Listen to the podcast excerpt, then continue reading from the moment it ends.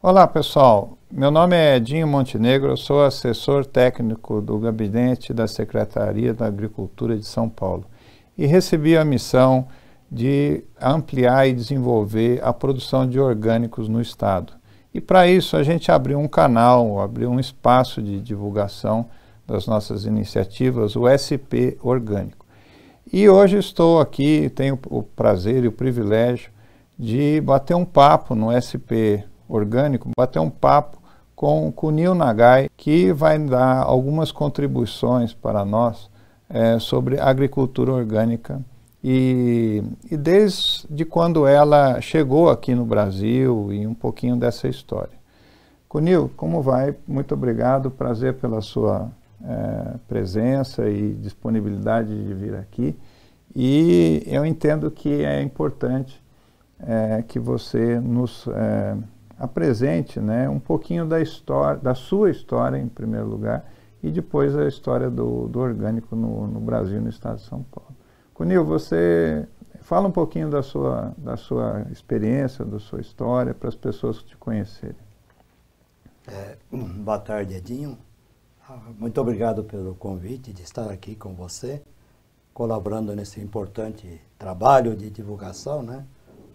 Eu me, eu meu nome é Kunio Nagai, eu me formei em 1961 na ESALC, Escola Superior de Agricultura Luiz de Queiroz, em Piracicaba, e iniciei a minha carreira na Cooperativa Agrícola de Cotia, como na parte de assistência rural, né? Mas logo depois eu fui para a estação experimental e lá eu ajudei a desenvolver a primeira empresa de sementes de hortaliças do Brasil, que se chamava Agroflora, Reflorestamento e Agropecuária, e que depois, é, logo depois eu, eu me retirei, mas com o tempo, uma empresa japonesa comprou essa Agroflora e hoje ela perdura já há mais de 50 anos que, que está é, esse empreendimento, né? Eu me dedicava a melhoramento de variedades, genética de hortaliças, né?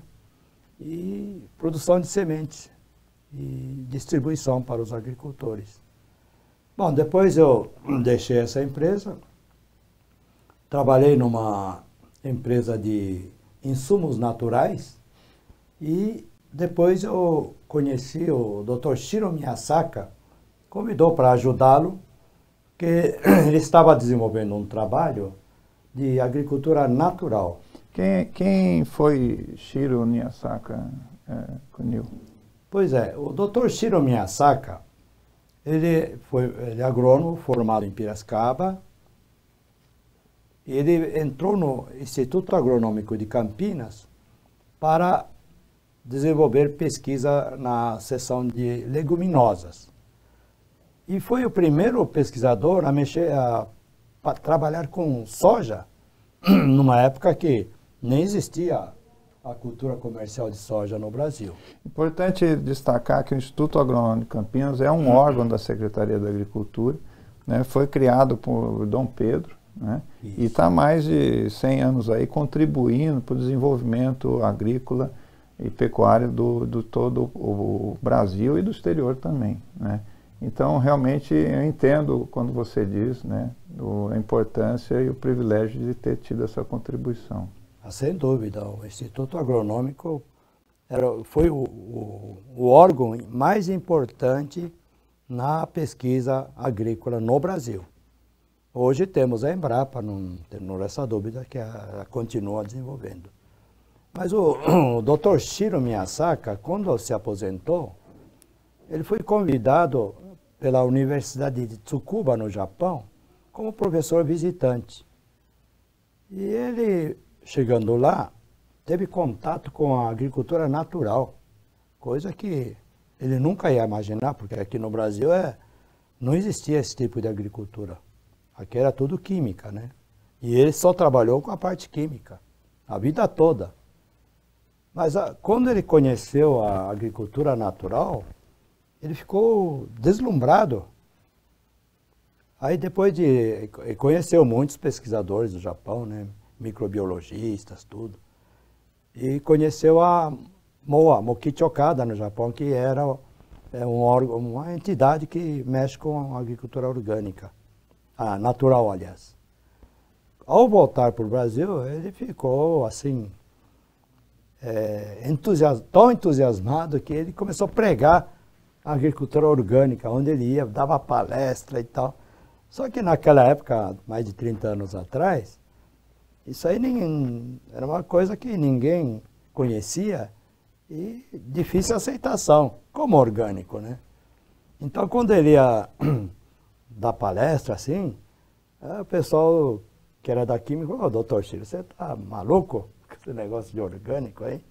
Mas ele persistiu e foi em frente, ele não era de, de desistir, não. Não sei se hoje em dia não continua difícil a gente conseguir é, falar sobre esse desafio do, do, orgânico, né? Em alguns casos a gente continua sendo rotulado aí de louco, né? É. Mas eu acho que já existe uma conscientização e uma mudança, principalmente por parte do consumidor, Sim. que vem buscando uma alimentação é, mais diferenciada. Sem dúvida. Hoje já o consumidor é que está ávido em busca do produto orgânico, né? Isso tá, está ajudando muito. Mas mesmo assim, ainda colegas meus falam, ah, mas orgânico não vai alimentar o mundo. A questão não é alimentar o mundo. Essa é uma opção. Existem pessoas que cuidam da saúde, preferem um alimento que não tenha é, contaminação, né? Então existe, aliás, o mercado é ávido aqui no Brasil. Então, mas o Dr. Ciro naquela época, Naquela época ninguém queria, ninguém conhecia e nem tinha interesse no orgânico, mas como ele era uma pessoa muito assim persistente, ele foi andar no campo e chegou para o labrador da colônia Nikkei, né? Oh, vamos fazer orgânico. Por sorte, ou não sei pela insistência dele, umas, pelo menos duas famílias que eu conheço a, adotaram orgânico mas o mercado nem existia naquela época. Mas começaram a produzir orgânicos, sabe? Essas duas famílias, elas estavam aonde? Um é aqui perto de Vargem Grande e o outro é Mairinque, que é tudo essa região aqui, aqui no região Cinturão Verde, Paulo. né? E é interessante porque esse movimento, Dr. Chiro, aí começou a aparecer outros interessado, né? Colegas, agrônomos mesmo. Bom, tinha a doutora Ana Primavera, mas ela estava lá no Rio Grande do Sul, né? Uhum. Mas alguns colegas daqui do Brasil, eh, de São Paulo, também. Perfeito. Aí criaram a, a Associação de Agricultura Orgânica. Que continua, continua até, até hoje, hoje. contribuindo é. para o aí, desenvolvimento. abriram aquela feira, né? E naquela feira, é, desses pioneiros, já está na segunda geração. Sim. Isso que é interessante. E são, são dizer, já jovens, mas já tem mais de 40 anos, né? E eles produzem coisas, variedade, quantidade e qualidade. Então, foi muito importante esse trabalho de pioneirismo do Dr. Shiro Miyasaka, né? Porque se não fosse ele, ia demorar um pouco mais. Que bom. Né? E que bom que isso está dentro de casa, né? É. é. é. junto com o IAC. Agora, é, Nagai, me, me fala um pouquinho como que você está enxergando atual, o atual momento da, do orgânico no Brasil, né? E para aquele produtor que está é, procurando saber mais informações e tem interesse, né? É, o que, que você recomendaria? Quais são os passos que ele é, deveria é, fazer para procurar é, entender melhor como produzir um alimento orgânico? É boa, boa, bom questionamento isso aí. Nós te, estamos no, aqui no Brasil com um êxodo rural impressionante. Os agricultores estão saindo fora da agricultura.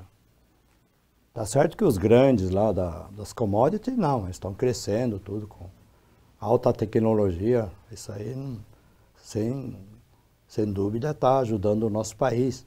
Mas o pequeno produtor, aquele que produzia hortaliças, frutas, eh, mesmo feijão, né?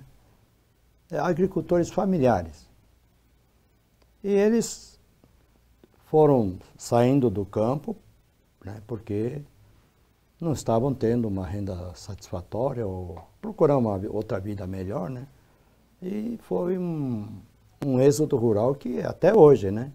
Hoje a população rural é insignificante.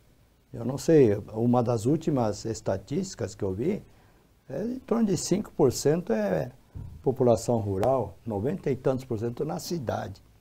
Isso gera o caos, como nós estamos vendo aqui em São Paulo, no Rio. Então, o pequeno produtor hoje tem uma vantagem se o a agricultura orgânica abrir uma grande oportunidade, sabe? Perfeito. Por quê?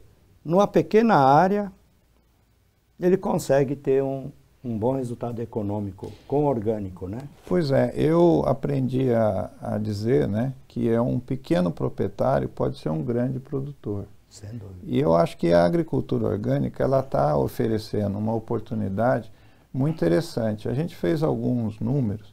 Existe é, no, no estado de São Paulo uma população de 45 milhões de habitantes e mais ou menos, ou somente 2.300 produtores orgânicos no estado de São Paulo. É aproximadamente 20 mil no Brasil todo. Então, e essa população de produtores é muito pequena. Isso faz com que tenha é, mais ou menos 20 mil pessoas interessadas para cada produtor orgânico. Né? Se a gente imaginar que a gente tem, vamos dizer, uma farmácia, né, ou um mercado, e tiver 20 mil pessoas na porta do mercado para comprar, eles são potenciais compradores. Dizer, eu vejo que a agricultura orgânica oferece né, uma oportunidade interessante, mas ela tem as dificuldades dela. Né? Se fosse é mais fácil, teria um monte de gente, tá certo?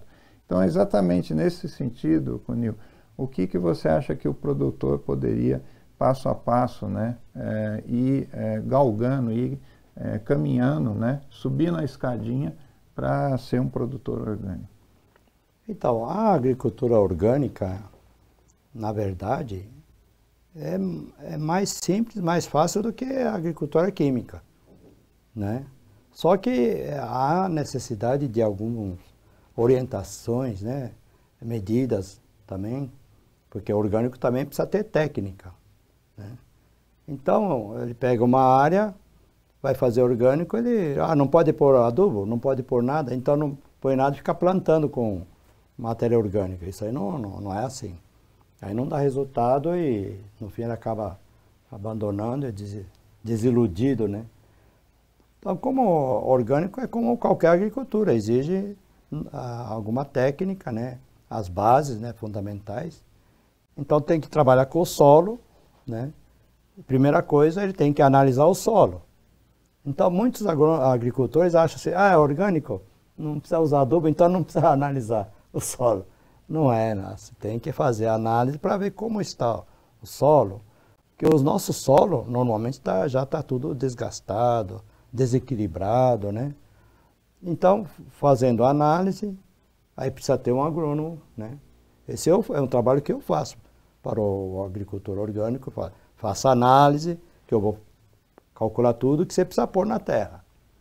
Aí começa pela calagem, né? Adubação nitrogenada, fosforado, potássico, micronutrientes tem que pôr. Né? E hoje, é, pelas normas assim estabelecidas para orgânico, você tem fonte de nitrogênio, você tem, que são os compostos orgânicos, né?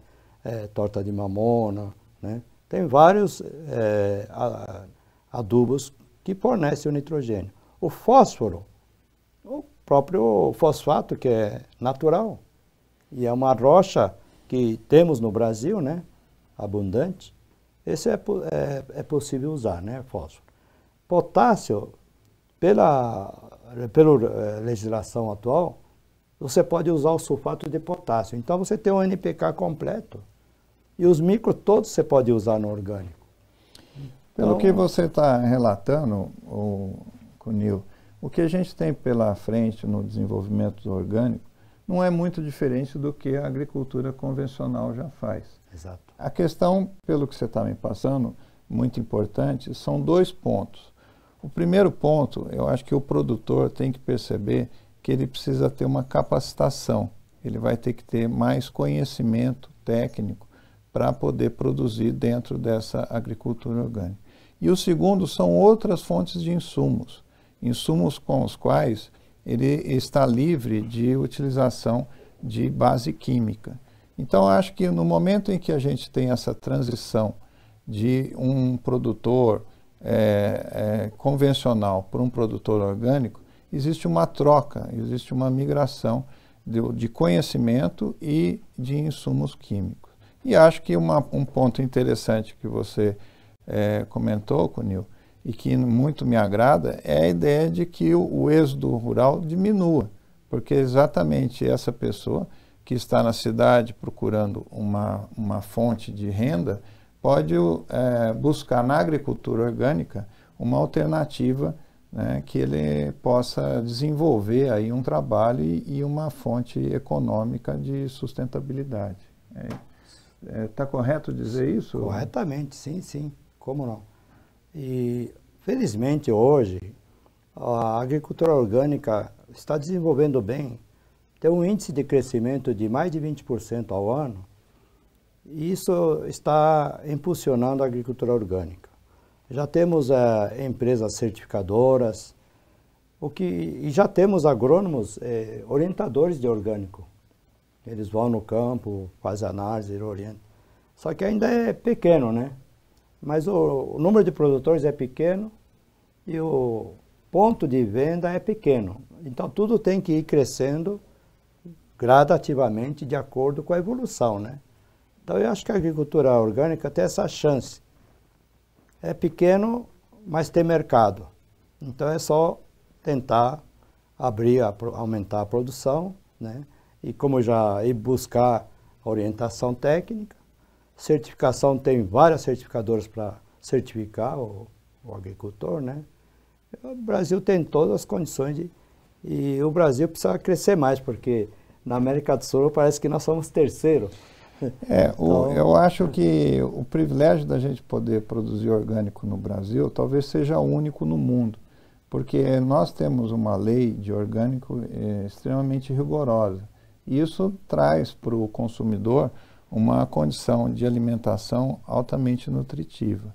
Agora, o orgânico, a gente tem visto que ele não se restringe só a uma, a uma produção de pequenos produtores. A gente também tem visto o orgânico em larga escala, em leite, soja, milho, até carne orgânica, a gente já teve é, contato. A gente estava ali fora, quando batendo um papo antes da gente estar tá aqui no, no estúdio, é, você comentou comigo sobre batata, né? E é, como talvez São Paulo tivesse condições de produzir batata. Uma outra oportunidade eu já tive com outro pesquisador também do IAC, batendo um papo sobre batata. E batata é um produto que tem uma acessibilidade né, muito grande. Os jovens gostam de comer batata, as pessoas têm muitas receitas com batata. Não seria o caso de a gente pensar numa alimentação é, é, mais é, direcionada para o orgânico, usando a batata como um recurso para o estado de São Paulo, Cunil? Sem dúvida. A batata é um produto muito consumido no Brasil, em São Paulo, só que ela é convencional porque a batata é uma cultura é muito exigente e a, sofre muitas pragas e doenças. Então ela para o orgânico, o pessoal às vezes tem dificuldade de produzir. Mas acontece que o Instituto Agronômico de Campinas, há muitos anos, o Dr. Olavo Buch, grande pesquisador de batata, ele foi ao Peru, trouxe a, a, a origem da batata é lá nos Andes. Ele foi lá pegar material, trouxe para Campinas, começou a trabalhar uh, geneticamente e lançou várias variedades e as variedades estão lá, hein? ninguém usa. Aí nós estamos incentivando o pessoal do orgânico a usar essas variedades, porque essas variedades são muito mais resistentes a pragas e doenças e qualidade culinárias excelentes. Às vezes até melhor do que essas que estão sendo usadas. Né? Então é uma grande chance do pequeno produtor, pode ser até grande produtor, de trabalhar com a batata e eh, desenvolver essa produção para abastecer é, a população, sem dúvida. Cunil, Cunil Nagai, engenheiro agronômico, é, você está no Brasil, você nasceu aqui no Brasil ou você está no Brasil há quantos anos? Na verdade, eu nasci no Brasil. A minha mãe já é nascida no Brasil, eu já, eu já sou praticamente terceira geração. Isso porque o meu avô materno veio no segundo navio, então foi em 1910. Por isso que eu já estou com 80 anos e, e sou é, sansei, né? É coisa rara. 80 anos, que é. beleza. Eu fiz 80 anos, só que é assim, como eu adquiri esses conhecimentos, trabalhei 20 anos com o Dr. Chiro na agricultura natural, hoje a minha função é orientar o labrador, é, produzir o bocache, que é um composto orgânico para recuperar o solo degradado, né? Então eu ando no campo procurando ajudar o, o, esses pequenos produtores que estão assim sem assistência, sem saber o que fazer. Então a minha obrigação é tentar é, orientá-los e dar melhores condições para eles poderem trabalhar, né?